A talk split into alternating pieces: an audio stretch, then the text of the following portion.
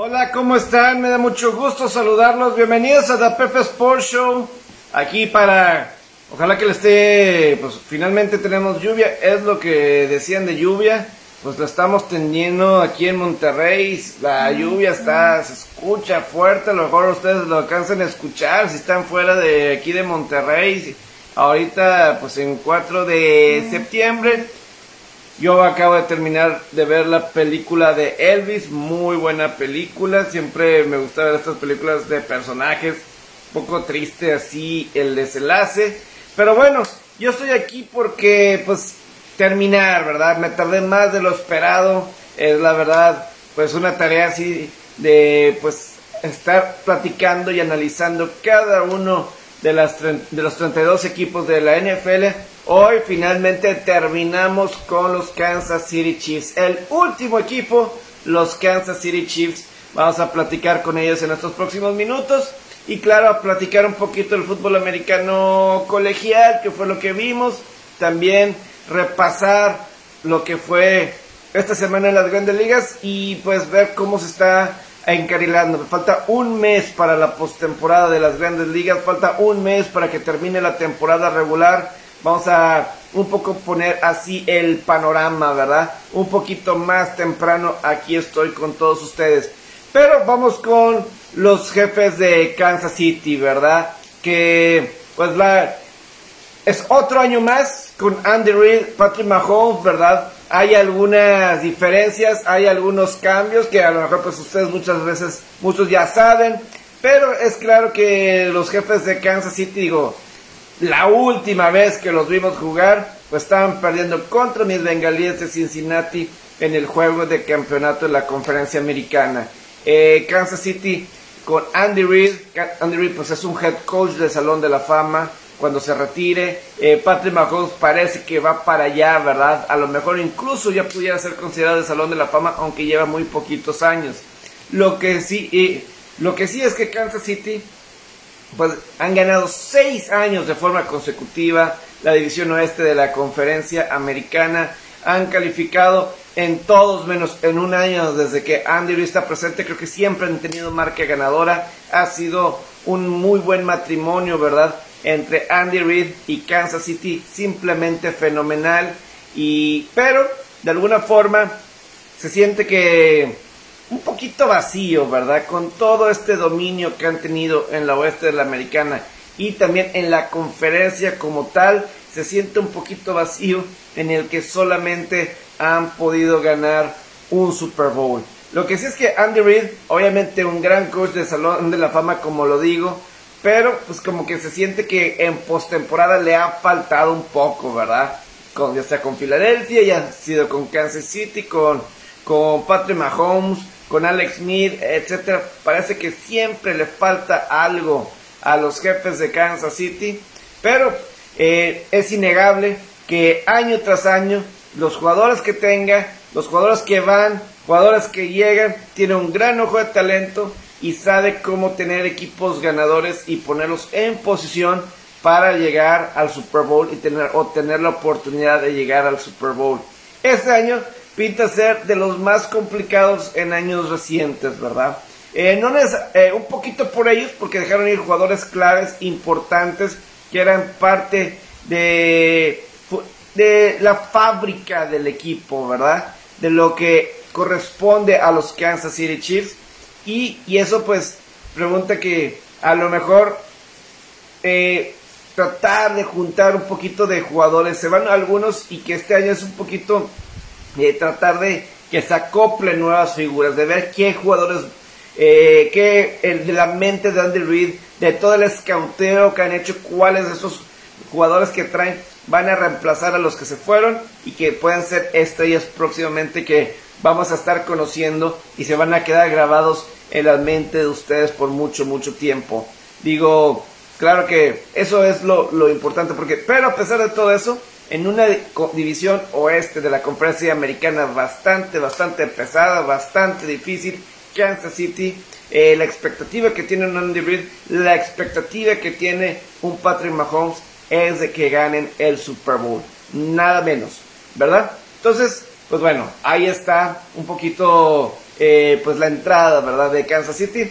Ya no eh, siguen sin haber cambios realmente en el staff de coaching, sobre todo lo que se refiere coordinadores. Sigue estando Eric Bienemy, sigue estando Steve Spagnolo, ¿verdad? Coordinador ofensivo, defensivo respectivamente.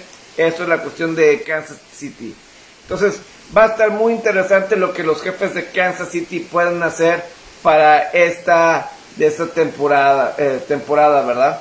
Eh, obviamente la ofensiva, lo principal, lo que todo el mundo sabe es que pues ya se fue Tari Hill, ¿verdad? Ya se fue Tari Hill, eh, lo intercambiaron a pesar que la temporada pasada estableció un récord, ¿verdad? De franquicia, de recepciones, pero pues Kansas City y como están las reglas del tope salarial, etcétera, no le pudieron dar tienen que dejar a alguien ir, ir y, el, y esa persona que tuvieron que dejar ir fue a Tari Hill.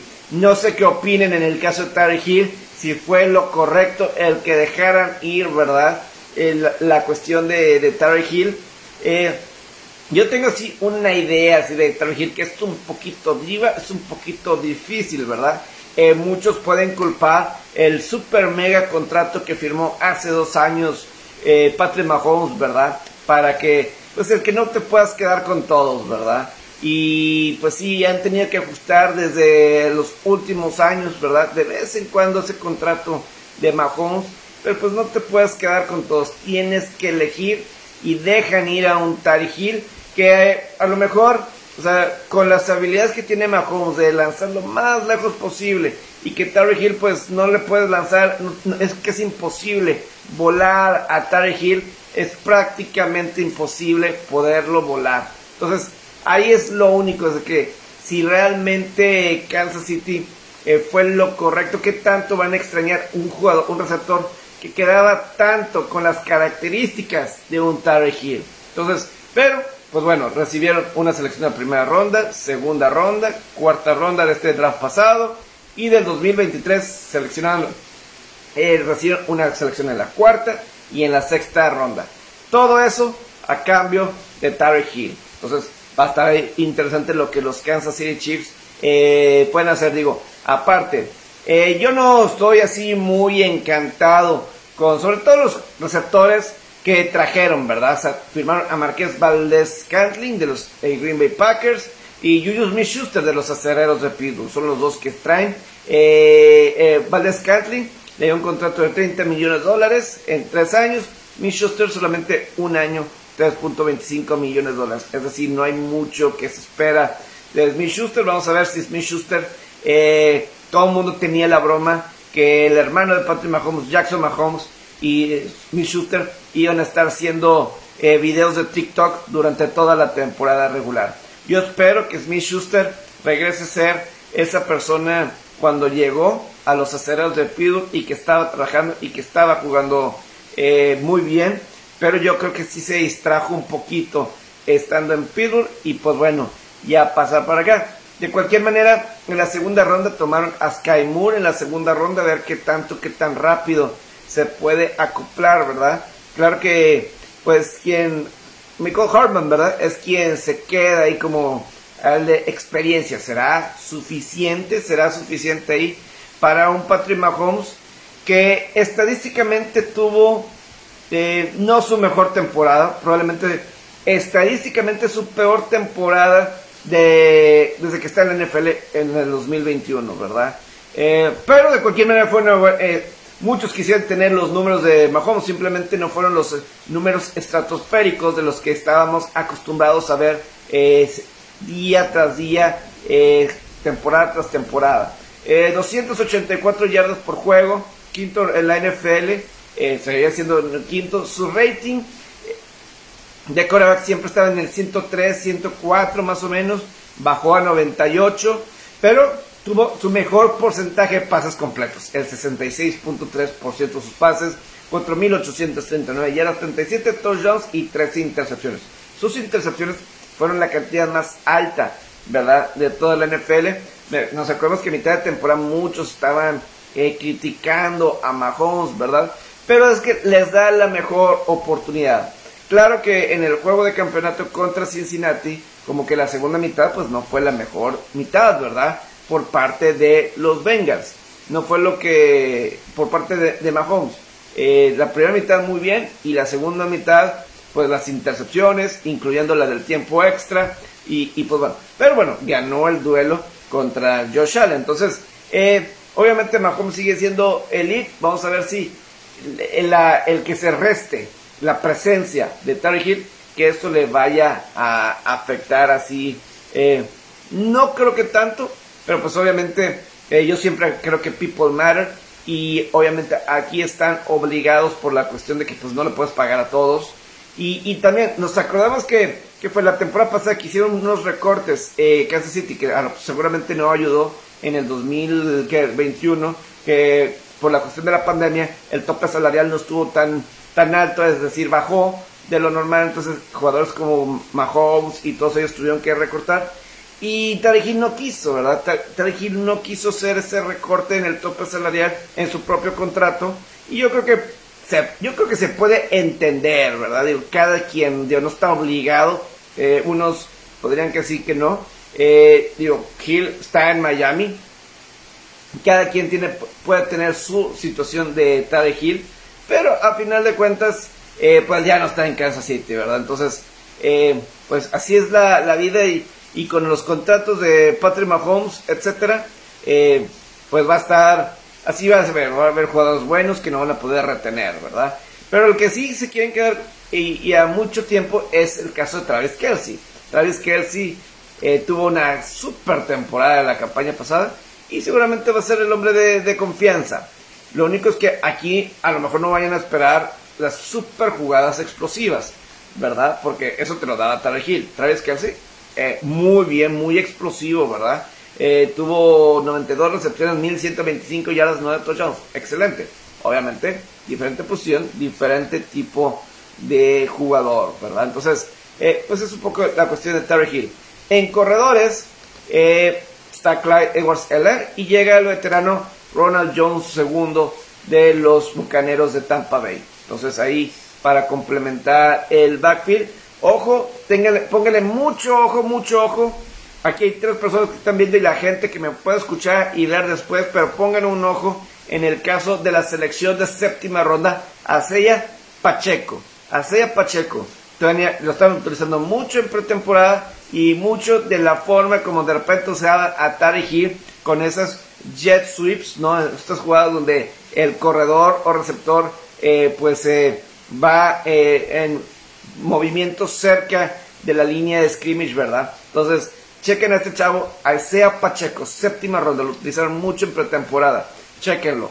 En cuestión de línea ofensiva, pues tienen algunos interesantes. Eh, Orlando Brown, el tackle izquierdo, Orlando Brown Jr. le pusieron la etiqueta de jugador franquicia.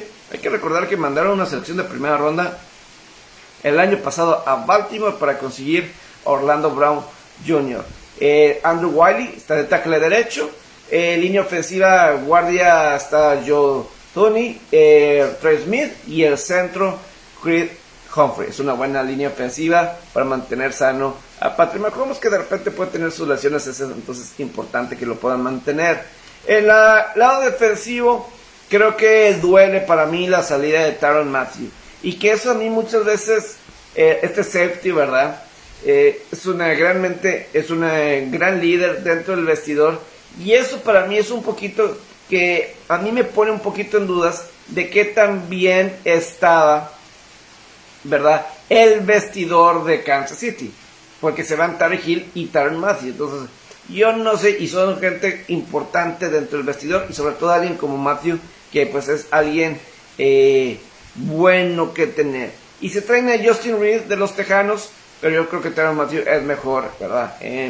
Y la cuestión de líder, creo que también ahí resta eh, la cuestión de Kansas City. Traen un reemplazo, ¿verdad? Que es Justin Reed, pero yo sí creo que Kansas City pierde eh, con la salida de, de Matthew. Eh, en, otra, en las otras posiciones, digo, quise ir rápido con el caso de, de Taylor Matthew porque para mí es importante, es un jugador clave. Eh, la defensiva de Kansas City en el frente faltan playmakers, o así faltó la temporada pasada porque fue uno de los equipos que más lograron presionar al mariscal de campo. pero solamente tuvieron 31 capturas. Fue el, el quinto equipo que más presión pusieron al mariscal de campo, que registraron presión al coreback, pero fueron el cuarto peor en capturas, el que tuvo la cuarto menos cantidad de capturas en toda la NFL. Entonces, eh, claramente falta playmakers. O sea, Steve Spagnuolo, el, el coach defensivo, el, el coordinador defensivo, pone en posición a los defensivos en hacer las jugadas, pero faltaba quien las hiciera. Y está Chris Jones, ¿verdad? Eh, este gran tackle defensivo. Hicieron un cambio por Melvin Ingram tercero, pero claramente necesitan más, más ayuda, ¿verdad? Eh, tienen a jugadores como Frank Clark a la defensivo, también este jugador de la Universidad de Purdue, George Carlatis. Entonces, eh, vamos a ver de dónde saca este equipo de Kansas City las armas para presionar al mariscal de campo. En la cuestión de, de linebackers, pues se considera eh, como que una fortaleza según eh, los reportes con Anthony Hitchens, ¿verdad? Eh, que lo cortaron. Y pues bueno, está Nick Bolton, Willie Gay Jr., este de, linebacker izquierdo, Leo Chenel, ¿verdad? Novato de la Universidad de Wisconsin. ¿verdad? Entonces ahí hay varios jugadores ahí en la posición de linebacker. En esquinero, su primera selección fue Trent McDuffie de la Universidad de, Washington. Eh, a lo, que obviamente el perímetro necesitaba mucha, mucha ayuda. Y pues bueno, se van con Trent McDuffie, repito, de la Universidad de, eh, de Washington. Es atlético, es rápido, a lo mejor no es muy alto, ¿verdad? Pero eh, vamos a ver si a lo mejor un Joshua Williams de cuarta ronda tiene un poco más de la estatura que le gusta a Kansas City, ¿verdad? En sus esquineros, vamos a ver si él más adelante se puede convertir en alguien importante. Pero por lo pronto, eh, el caso de Trent McDuffie ahí es. Eh, perdieron a un jugador como Charles Ward, esquinero, que se va a San Francisco. Entonces, te digo, la mitad de las 10 selecciones que tuvo Kansas City fueron utilizados en el perímetro, ¿verdad? Entonces eso para tratar de ayudar en esta área. En los especialistas tenemos a Harrison Butker, el pateador, que pues hay uno, un pateador que pues bueno, eh, que puedes depender de él. El pateador Tommy Townsend eh, está en su tercera temporada con Kansas City.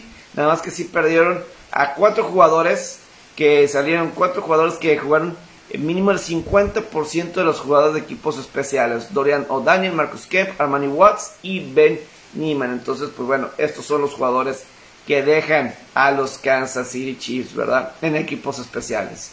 Eh, a final de cuentas, esta división oeste de la conferencia americana, Kansas City, mientras que esté Andy Reid, mientras que esté Patrick Mahomes, y yo creo que va a, ser, va a ser todavía un rato más que van a estar ahí, siempre van a entrar como favoritos en esta división, ¿verdad? Al menos que realmente se vea un descenso en la cuestión de Patrick Mahomes, ¿verdad? Que, que baje un poquito más después de que hubo un descenso del 2020 al 2021 y que siga al 2022. Yo no lo espero. Yo creo que es alguien muy competitivo, Patrick Mahomes, que se casó durante este receso de temporada, pero espero que yo sí creo que Kansas City va a seguir siendo uno de los equipos principales dentro de, esta NFL, de la conferencia americana. Es una división que se ha tardado mucho para reconstruir atrás de Kansas City, ¿verdad? Eh, los Raiders, parece, ya lo platiqué ayer, me agrada eh, McDaniels, el caso de McDaniels con Carr, eh, Denver ya pagó por su coreback, ya pagaron, los cargadores tienen a Justin Herbert, a ellos, a él seguramente le van a pagar próximamente por sus corebacks, entonces eh, yo sí creo que todos van a estar con esa situación de balancear topes salariales con sus corebacks, ¿verdad? Eh, para que lleguen a tener éxito, ¿verdad? Dentro de la NFL. Entonces, creo que eso es así lo, lo importante con los jefes de Kansas City. Yo les pregunto a ustedes, ¿qué es lo que opinan? ¿Cómo ven a, allá Kansas City para lo, lo que yo sí creo que Kansas City va a terminar eh, ganando la división de cualquier manera. Yo sí les voy a dar el respeto de Kansas City hasta, mínimo que me demuestren lo contrario. En el cuestión de calendario, los juegos que son van a ser transmitidos a nivel nacional. Tienes eh, en la semana 2, el jueves por la noche, el primer jueves por la noche, temporada regular en Amazon, exclusivamente por Amazon, va a ser contra los cargadores de Los Ángeles. Luego a las 7.20, el, el 2 de octubre, Patrick Mahomes en contra de Tom Brady. Ese va a ser domingo por la noche. Nadie se quiere perder ese partido. Luego va a ser lunes por la noche, 10 de octubre, enfrentando a los Raiders. Reciben a los Raiders de Las Vegas. También el 6 de noviembre eh, ya se han enfrentado varias veces, recientemente en un juego de campeonato de conferencia. Eh, reciben a los Titanes de Tennessee. Esto es en precisamente en el domingo por la noche. También está eh, el 11 de diciembre, está programado domingo por la noche en Denver. Está programado en Denver. Y, y pues ya, al momento, ¿verdad? Cuando hay Patrick Mahomes también están, digo, hay otros juegos que los van a catalogar como importantes, ¿verdad? Como esos Games of the Week, ¿verdad? Que se pueden identificar como el primer juego contra Arizona, el caso de Patrick Mahomes en contra de, ¿verdad? De Patrick Mahomes en contra de Kyler Murray. También eh, más adelante está el juego contra Buffalo, que va a ser el juego por CBS, ¿verdad? Ah, en la tarde, el 16 de octubre, ese también Estoy seguro que va a ser el único que nos van a poner. Eh, luego visitan a San Francisco. Me imagino que este va a ser Game of the Week. Ese también el 23 de octubre. Eh, cuando visiten a los cargadores, bueno, pues ese juego tiene que ser en hora así estelar. El juego de los bengalíes contra mis Bengals el 4 de diciembre en Cincinnati. ese también va a ser clave. Pero bueno, ese es el calendario de los Kansas City Chiefs. No sé qué es lo que opinen. Pero yo sigo creyendo que Kansas City gana la división. No creo que lleguen al Super Bowl. Yo me quedo con los Bills de Buffalo. En las próximas semanas, o en los próximos días, eh, voy a estar haciendo, eh, dando a conocer aquí mis, eh, mis picks, ¿verdad? voy a aquí estar dando así a conocer este cuestiones así de picks, power rankings, ¿verdad? De los diferentes juegos para que se estén al pendiente. Ahorita me voy, Alfredo, con un poquito del fútbol americano colegial. Veo que Brian Kelly perdió ya su primer juego con LSU, ¿verdad? Que obviamente eso es lo importante. Eh, no he platicado lo de Serena Williams. Eh, vaya forma lo de Serena Williams que pues se va, se va de... Ya, ya perdió, perdió el viernes, se va una verdadera... Eh, una figura, una figura y de si vean la si no han visto la película de King Richard de su papá y todo eso, eh, ahí te das cuenta de dónde estaban y dónde está ahora, ¿verdad? Y feliz y qué más se puede decir de, una carrera como la de Serena Williams, de tantos momentos, digo. Y, y, digo, y se va del US Open, ese es su último torneo y no fue como si el US Open fue puras cosas bonitas, ¿verdad? A lo largo de la carrera de Serena Williams, acordando lo que pasó con Osaka, y como ahí decía que siempre le pasaban cosas así en el US Open, siempre le sucedían cosas así a Serena Williams en el US Open. Me acuerdo todo ese episodio cuando ganó Naomi Osaka, pero sí, o sea, como que no todo fue bueno, ¿verdad? Ahí entre el US Open y Serena, pero bueno, eh, pues todo está bien, ¿verdad? Eh, pues, eh, claro, hay que estar bien, ¿verdad? ¿Para qué te quedas enojado de cosas que sucedieron antes? Pero simplemente ahí lo destacó. No siempre fue la mejor relación entre Serena Williams y el US Open. Pero bueno, ahí está. Eh, que a ver. Y Nick Kyrgios, Nick Kyrgios venció a Medvedev y Kyrgios ahí va. Ojalá que Kyrgios, si supieron lo que pasó hace poco con Nick Kyrgios, que hace poco dijo que olía ahí en el US Open a marihuana, es decir, que como que en el público olía a marihuana y muchos decían, ah, si ni quiero si ni quiero pues estaba leyendo que él de repente puede tener problemas de asma. Entonces eso puede ser un problema factor para él. Pero a lo que iba es que Nick Kyrgios eh, hace, pues en, el, Wimbledon, en Wimbledon, en la final, eh, se quejó de una mujer, de una mujer que le dijo, este, que, que llegó a hacer un comentario y dijo, eh, me está distrayendo esa mujer, me está distrayendo esa mujer. Y le pregunta el juez Dampire, ¿quién? Y él contesta, pues esa mujer, la mujer que está ahí, que tiene, que lleva como, que ha tomado como 700 bebidas. ¿Pueden creer que esa mujer demandó a Nick Kyrgios? real. Esa mujer demandó a, a Es una... Es... No lo puedo creer. Eh, y la mujer dice en, el, en la demanda que ese video fue pasado, fue visto por millones de personas alrededor del mundo y que eso le ha causado estrés a ella y a su familia y que por eso quiere ser recompensada, ¿verdad? Cuando nadie sabe el nombre de la mujer, ¿quién le puede haber puesto presión si nunca salió en televisión? Sí la sacaron de, de esa estadio, sí la sacaron, ¿verdad? Pero yo digo, pues qué, o sea, ¿quién sabía de ella? ¿Quién sabía de ella así para que, ay, qué estrés, qué cuestión emocional, la verdad? digo, no sé si dentro de su familia, no sé, pero yo digo, se me hace un poquito, la verdad, la verdad. Eh, digo, cada quien si te molesta algo, pero yo no me sé el nombre de la mujer, de esa persona, verdad, yo no me lo sé. Creo que sí es un poquito exagerado, este. Entonces, pues ahí está, ¿verdad? En la cuestión de, del Dios Open. Pero sí quiero hablar un poquito, sí, de, del colegial. Sé que Alfredo está muy al pendiente del fútbol americano colegial y yo también. Eh, ya ha estado yo, eh, voy a ver más a fondo, de a las dos y media no pude ver tanto los juegos, ¿verdad? De las dos y media de, de Georgia y, y, y, Oregon y Kansas Cincinnati ya los grabé, los voy a ver así eh, paulatinamente, según mis actividades me lo permitan. Pero, y obviamente la paliza de, yo, de Georgia Oregon y pues el resultado parejo, más de lo esperado, ¿verdad? Más de lo esperado por parte de, de Ohio State y, Notre Dame. Lo que sí es, y estaba leyendo, que fue, fue una primera semana del fútbol americano colegial de bajas, de muchas bajas.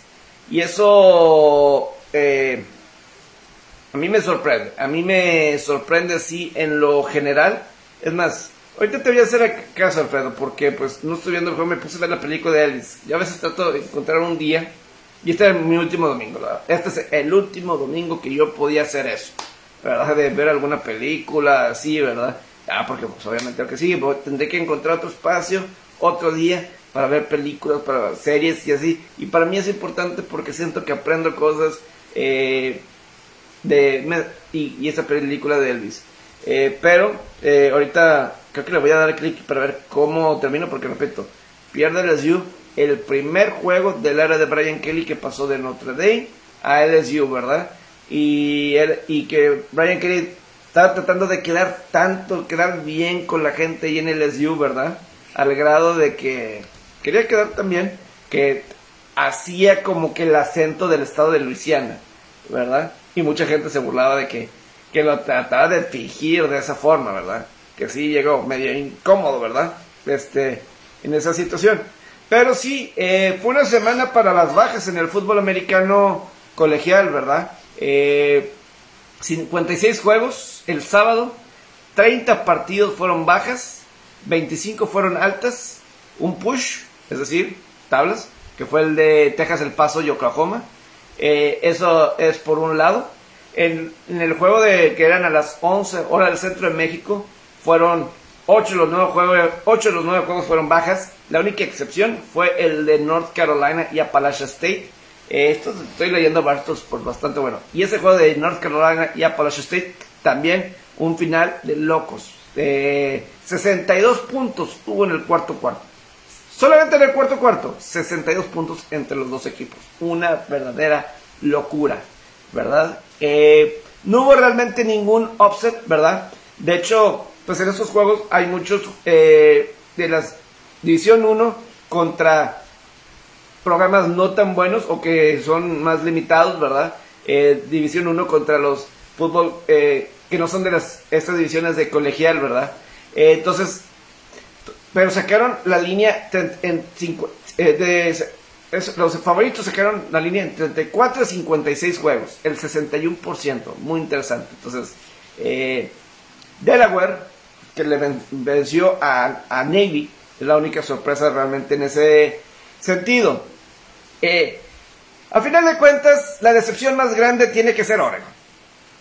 No me importa que se hayan enfrentado al campeón nacional, la Universidad de Georgia.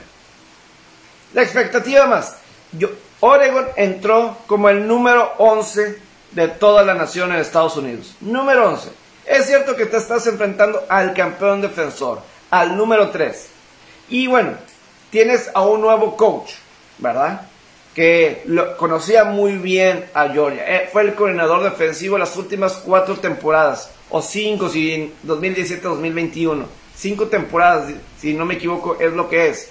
Y simplemente el cómo funcionó eh, Oregon, sin ver el partido, la verdad no puedo haber estado peor, ¿verdad? Eh, una paliza épica. Se esperaba mucho más. Quien diga lo contrario, la verdad, pues, entonces, ¿qué están haciendo allá en, Oregon, verdad? Hay mucha, mucha expectativa. Se trajeron a Bo Nix de Auburn, ¿verdad? Y mal juego. 173 yardas, dos intercepciones. Eh, simplemente Bo Nix, pues ahora está cero victorias y cuatro derrotas enfrentando a Georgia. Él en Auburn pues tuvo la experiencia de jugar contra Georgia. Eh, y pues aquí estuvo peor, peor, peor, peor. Entonces, eh, y Georgia, ¿qué se puede decir de Georgia? Eh, obviamente, no sé si esto ya los coloca como los super favoritos para ganar, eh, repetir como campeones. Yo todavía no. yo, yo en lo particular, yo me voy a mantener con mi Alabama y Ohio State. Me voy a mantener con Alabama y Ohio State. A pensar de no haberle ganado a los Dogs, sí, pues no, no, no, este, 0 y 4, 0, incluyendo ayer, Bo Nix, 0 y 4. No, y, y, fíjate, yo me acuerdo, el primer juego de Bo Nix en la Universidad de Auburn, su primer juego fue contra Oregon en el 2019, contra Justin Herbert. Creo que Auburn ganó ese partido. Pero yo sí me acuerdo eso que, e, esa transmisión, como decir, ah, es el equipo, es el, es el equipo de sus amores, o sea, que, como que creció ahí, creo que, no sé si su papá o alguien, ¿verdad? O sea, como que estaba destinado a estar ahí en Auburn, ser el quarterback de Auburn. Imagínate qué debió de haber pasado para que saliera de ahí, de Auburn, ¿verdad? Al final de cuentas está en Oregon y fue un verdadero desastre. Pero por parte de Georgia, es decir, qué impresión. Porque perdieron a siete titulares en esta defensa. Yo lo he dicho, la defensiva para mí la semana del año pasado de Georgia, de las mejores que yo he visto en el colegial. De los mejor, yo a lo mejor lo pongo con el, el equipo de, de Alabama del 2016 si no me equivoco, que tenían intercepciones. Tenías a Eddie Jackson, el que está ahorita en Chicago, anotación tras anotación a la defensiva. Eh, ese tipo de jugadores 2015-2016 era intercepción tras intercepción. Era un espectáculo ver esa defensiva porque parecía que iban a anotar en cada juego. Eh, o, los o los huracanes de Miami de la era de Ed Reed, ¿verdad? De Jonathan Vilma y todos ellos. Creo que esa para mí han sido las mejores defensivas que yo he visto en la NCAA eh, y la del año pasado. Y pierden a siete titulares, siete titulares a la NFL, incluyendo la primera selección en el draft y no sé cuántos en la primera ronda. Y de cualquier manera permiten solamente tres puntos. Yo me había ido ahí con las bajas en ese juego y quedaron 49-3. Se hicieron las bajas porque solamente notaron tres puntos. Yo me acuerdo tantas, tantas veces del año pasado, cuando era más mi obligación sacar picks. Y estudiaba. Y, siempre te ibas por las bajas del equipo contrario. Te ibas por las bajas del equipo contrario ganadas. No sé si así iba a ser. Pero, pero fíjate, te das cuenta en el caso de Bo Nix. obviamente el programa de Georgia es mucho mejor que el de Oregon. Digo, perdón, Georgia es mucho mejor programa que Auburn. O está mejor establecido el de Georgia que el de Auburn. Y sobre todo, y este, eh, y sobre todo ahí con esa cuestión, Alfonso Morales. Buenas noches, ¿cómo ves a Tampa este? Buena la inclusión de Julio Jones. Yo sí creo, Alfonso, yo sí creo que es una buena adquisición, en mi opinión, la de Julio Jones. Se ha visto bien y, y la expectativa es que no va con la presión de ser uno, dos o tres. Vamos a ver cuándo Chris Godwin puede regresar. No sé si ya vaya a estar listo Chris Godwin, no he visto nada definido pero yo sí creo que Julio Jones va a ser algo ahí importante. Pero sí, a lo que iba con esto de Auburn y Georgia, Georgia, eh, el programa está mucho mejor establecido, ¿verdad? Con Kieran Smart de head coach, un gran trabajo. Discípulo de Nick Saban de Alabama en Georgia. Y, Y porque lo que iba a decir es que Stetson Bennett, el coreback, pues fue campeón nacional, walk-on, es decir, llegó sin beca a la Universidad de Georgia, sin beca se ganó su puesto, fue, fue paciente porque nos acordamos que estaba Jake Fromm, ¿verdad? Jake Fromm ahí, fue paciente esperando atrás de él su oportunidad para ser el coreback eh, titular y a final de cuentas eh, fue, lo logró el año pasado, fue el titular y, y ayer eh, completó 25 de 31, 368 yardas, dos pases de anotación. Eh, jugando así, ¿por qué no puede estar en la conversación del Heisman eh, Stenson Bennett si así está? Entonces, eh, y sobre todo escuchando mucha gente que por él, por él, o sea que en el caso de Stenson Bennett, ¿verdad? muchos estaban diciendo que pues, ganaron por la defensiva. Sí, pero pues aquí está con una super actuación el caso de Stenson Bennett. Eso es por cuestión de, del colegial. Eh, nada más para recalcar, ganó Ohio State, no se vio como se esperaba. Sí, Stroud no se vio como se esperaba. Eh, qué impresión que el head coach de Notre Dame en su primer año tiene el mismo, la misma edad que yo, 36 años, pero ya es head coach eh, por primera vez en la NCAA. Se esperan buenas cosas de él. Pero yo me mantengo que Ohio State y Alabama este va a ser el campeonato nacional. Y le quiero agregar otra cosa de lo que dije ayer. No solamente me voy por la cuestión de los quarterbacks, en el caso de, eh, del, del quarterback de Alabama y CJ Stroud de Ohio State. Pero también le agregaría lo que significaría el que estuviera Alabama, la imagen de la conferencia del sureste, y Ohio State, la imagen, ¿verdad?, de la Big Ten y sabiendo la rivalidad que va a estar en estos próximos años de ver eh, quién se lleva a qué universidades, cómo van a quedar planteadas las conferencias, porque estas dos conferencias van a mandar en los próximos dos años. Eh, el poder del Big Ten en cuestión de ratings y todo eso es impresionante. Fox ha surtido con los juegos del Big Ten. Y ESPN va a dejar de transmitir los juegos del Big Ten en los próximos años. Y, eso le van a poner toda la atención a la conferencia del sureste, me imagino que también a la conferencia del Atlético, pero eso queda a un lado. Entonces va a ser eh, la conferencia del sureste y del Big Ten. Y, el Big Ten como, están en el medio eh, Midwest, como se le diría, ¿verdad?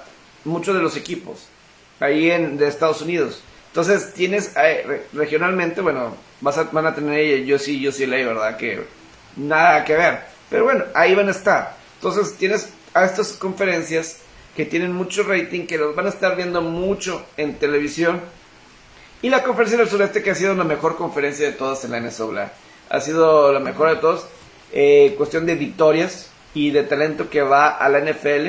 Entonces eso para mí, para mí, va a ser lo intrigante de todo, ¿verdad? El cómo se pueda llegar a manejar en la cuestión de, de la NCAA y sería, le agregaría un plus al juego de campeonato nacional el que estén estas dos, porque sería, ok, en terreno de juego estas conferencias, el que esté enfrentando normalmente gana la conferencia del sureste.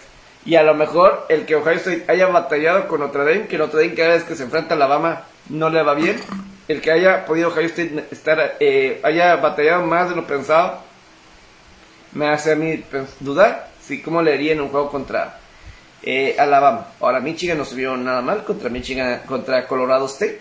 Eh, el resultado, no vi el juego, pero nada más el resultado te dice que pues cumplieron más con las expectativas de Michigan de lo que fue eh, Ohio State. Porque yo no creo que Notre Dame sea así, wow. nada más quiero terminar hoy platicando un poco sobre cómo está la postemporada, bueno, el panorama del rumbo la postemporada de las grandes ligas, ¿verdad? Eh, ahorita los Yankees pues rescataron un triunfo en Tampa, rescataron el último juego de la serie contra Tampa, 2 eh, a 1, siguen sin poder anotar absolutamente nada, hoy ganan con dos carreras, ayer nada más pudieron hacer una, siguen y fueron blanqueados, es decir, anotaron tres carreras en tres juegos Yankees, ganaron porque bueno, esta vez Tampa no pudo hacer nada, pero bueno, eso les ayuda para tener eh, cinco juegos de ventaja. Yo soy de la idea que Yankees de cualquier manera va a terminar ganando la división. Yo no le veo Tampa tener la suficiente consistencia para poder sobrepasar los 4 o 5 triunfos. Y Yankees, algo, se tiene que componer algo, se tiene que, o sea, no son tan, ah, no, obviamente no eran tan buenos que los que decían que iba a imponer la marca de 120 y tantas victorias, etcétera, pero tampoco son así de malos, tampoco son así de malos. Entonces yo creo que tiene que haber un balance y eso va a predominar y van a terminar ganando la división. En la central, los Guardianes y los Mellizos están empatados exactamente con la misma marca, 68 victorias, 64 derrotas. Dos juegos atrás están los White Sox de Chicago en la división central. Hubo seis este fin de semana entre Minnesota y Chicago, intenso, intenso. Y pobre Dylan Cis que estuvo a un, a un bateador, a un bateador el sábado de tener juegos sin hit. En el oeste, los Astros tienen una ventaja cómoda, 86 victorias y 48 derrotas, y los, y los Marineros de Seattle siguen, eh, están en otra muy buena racha, ¿se acuerdan? Eh, por ahí después, antes del juego de estrellas que ganaron doble dígito consecutivo, que fueron 14, 15 juegos, ahorita otra vez tienen una racha de 7 victorias de forma consecutiva, han ganado 9 de los últimos 10, ¿verdad? En la Liga Nacional, eh, tienes a los Mets con un juego de ventaja. Batallaron, batallaron los Mets contra los Nacionales, el peor equipo, ¿verdad? No pudieron conseguir victorias. Solamente tienen un juego de ventaja sobre los Bravos. Esto en la este de la Nacional. Cardenales ya se separó de Milwaukee. Parecía que esa iba a ser la batalla dentro de esta división central. Eh, pero ya son ocho juegos y medio. Milwaukee vendió jugadores en, en ahí, en el, la fecha límite de hacer cambio. Creo que ahí queda. Pero San Luis ha estado encendido. Yo creo que desde agosto, todo agosto ha sido el equipo más enrachado en la Liga Nacional.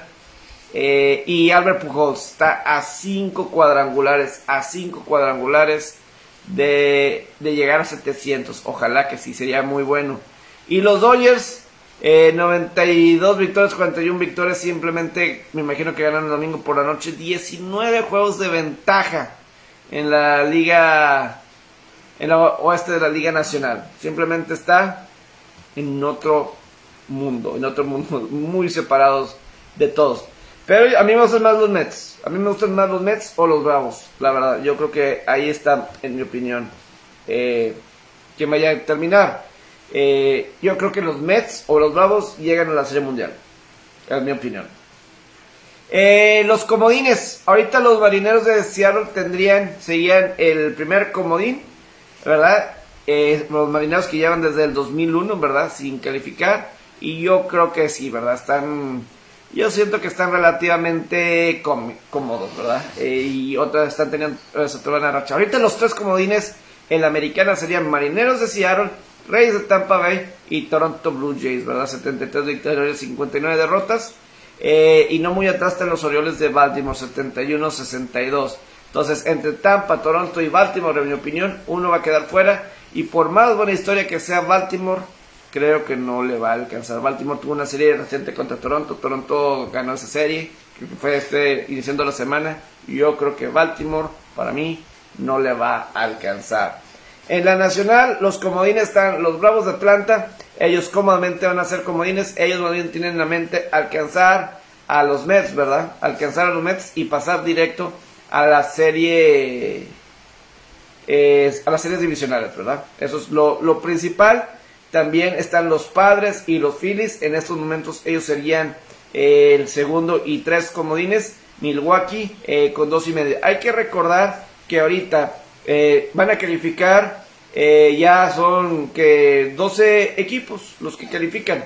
Con los dos mejores campeones divisionales de cada liga pasan directo a las series divisionales. Luego hay tres comodines y el peor, eh, y va a haber una ronda de comodines que va a ser a ganar dos de tres, a ganar dos de tres, donde los tres juegos, de, pues, si son necesarios los tres juegos, todos en una misma ciudad, en un mismo estadio, no va a haber viajes, pero en ese segundo y tercero, ¿verdad? Eh, sería el, los enfrentamientos sería el mejor eh, el peor campeón divisional contra el, el peor comodín. Así sería, y los dos mejores comodines se enfrentarían para ver quién pasa. Eh, ahorita los comodines en la nacional serían los Bravos de Atlanta, y Padres de San Diego y los Phillies de Filadelfia, ¿verdad? Eh, Phillies con 73-61, Padres también 74-61. Eh, están, tienen dos juegos y medio de Milwaukee. Milwaukee, pues eh, como lo decíamos ahorita, ocho juegos y medio atrás de San Luis. Ellos nos bien. Lo más cercano es tener un lugar en el comodín, a ver si pueden alcanzar a Filadelfia o a los mismos Padres, que sería un verdadero, eh, una tragedia, ¿verdad? Entonces, ahorita, eh, como estaría la postemporada, eh, ahorita, eh, lo que sería los comodines en la americana, pasarían directo los Astros y los Yankees a las series divisionales. Con todos los problemas de los Yankees, ahí sería, sería Astros 1 y Yankees sería el segundo. Eso quiere decir que el ganador de la división de Cleveland o Minnesota podría enfrentar ahorita a, a Toronto. Ese sería eh, en estos momentos eh, colocar ah, algo muy importante, algo muy importante que quiero comentar. Este año no va a haber juego de desempate, ¿verdad? Esta vez no va a haber juego 163, como le gustan decir, ¿verdad? ¿Se acuerdan del año pasado que había una posibilidad de hasta de cuatro posibles eh, opciones, ¿verdad? Hasta cuatro posibles opciones de desempates, cuatro equipos que pudieran entrar. Ahora no. Si terminan con la misma marca, eh, se va a determinar por quién les fue mejor en los duelos. Y por ejemplo, los Guardians perdieron a un pitcher esta semana porque le conectaron cuadrangular o algo y golpeó el piso y se fracturó la mano, la mano izquierda. Entonces, eh, ahí también por los Guardians. Pero esto es muy importante porque ahorita los Guardianes y los Mellizos tienen marca de 68 victorias y 64 derrotas. Exactamente la misma marca, pero ahorita Guardianes está en primer lugar. Entonces ahí tienen que definir eso. Pero ahorita en la americana sería Guardianes en contra de Toronto. Ese sería de uno de comodín. Y el otro sería Tampa y Toronto, ¿verdad? Eso sería en la americana. En la nacional, ahorita eh, sería Dodgers y Mets sería directo a las series divisionales. Luego sería San Luis, ¿verdad? Contra Filadelfia. Ese sería uno de los de comodines. Y Bravos iría en contra de los padres, ¿verdad? Así estaría en un momento. Digo, yo creo que eh, qué, difícil sería un Seattle contra Tampa. Un duelo de comodines, ¿verdad? Sería muy, pero muy difícil, sobre todo porque eh, enfrentar a unos guardianes o unos mellizos, si eres un Toronto, es, en el papel es más tranquilo, más sencillo, en el papel, ¿verdad? Pero bueno, eh, yo ya estoy por terminar, acabo de ver la película de, Elvis. Eh, digo, yo la verdad, yo escuchaba mucho de Elvis por Full House, ¿verdad? Por el tío Jesse. Por cierto, si ven en Twitter, no me critiquen. Eh, yo quise poner John Stamos, ¿verdad? Que es el actor de Full House, el tío Jesse. Se me puso Stamkos, el corrector. Yo creo que es por el jugador de hockey que siempre pongo, ¿verdad? Eh, de los Tampa Bay Lightning, ¿verdad? Este jugador que siempre pongo, Stamkos, Stamkos y se me puso, es John Stamos, John Stamos. Pero, qué, qué triste y qué duro, qué triste y qué duro el... Yo creo que sí se debió haber sentido, se, tienes que eh, tocar aquí, aquí en Las Vegas, en el mismo hotel, una tras otra, tras otras. Se debe haber sentido como un animal en un zoológico, donde eh, un oso en un circo, ¿verdad? Donde solamente aquí no puede ser otra parte, aquí y aquí y aquí, ¿verdad? Eh, y pues que... Y a lo mejor también esa es la importancia de descansar un poquito. Descansar, ¿no creen? Yo creo que eso es lo que yo me quedo con la película de, de Hay muchas cosas ahí. De, de tomarte de dos casos. Porque según ahí cuenta en la película es como él estaba básicamente adicto al público. Y que estuviera constantemente estar en el escenario para estar con, los, con sus aficionados. Porque sus fans no podían... Eh, no les podía quedar mal. También el, el manager, pues este que actúa Tom Hanks, ¿verdad? Cómo le metía eso también en la cabeza, ¿verdad? El amor por la gente, ¿verdad? Por los aficionados. Pero no se tomaba ningún descanso, descanso y, y según dicen que a los 42 años de un infarto, de un infarto, imagínense a los 42 años de estar una y otra, a lo mejor por las pastillas, ¿verdad? Que se echaba, segunda película. Eh, pero sí, un poco de, del descanso, que no puede ser todo el trabajo. Existe, hay que tomar el descanso, hay que tomar los descansos, hay que tomar sus, las vacaciones, lo que sea, porque simplemente pues no, no, no es sano, ¿verdad? Eh, está esa impresión y también lo de, eh, también el papá, o sea, como el papá no, según asegurarse que si, si su hijo necesitaba salirse del manager, ¿verdad? que no se quedara sin dinero, ¿verdad? Eso era muy importante, eso era, eso era clave.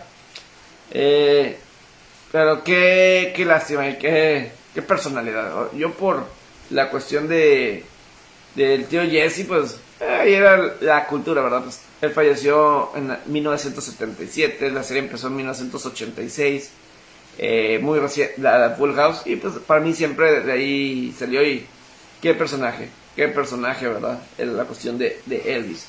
Pero bueno, yo me retiro. Ojalá que tengan un gran inicio de semana. Saludos, ojalá que les haya gustado. Gracias.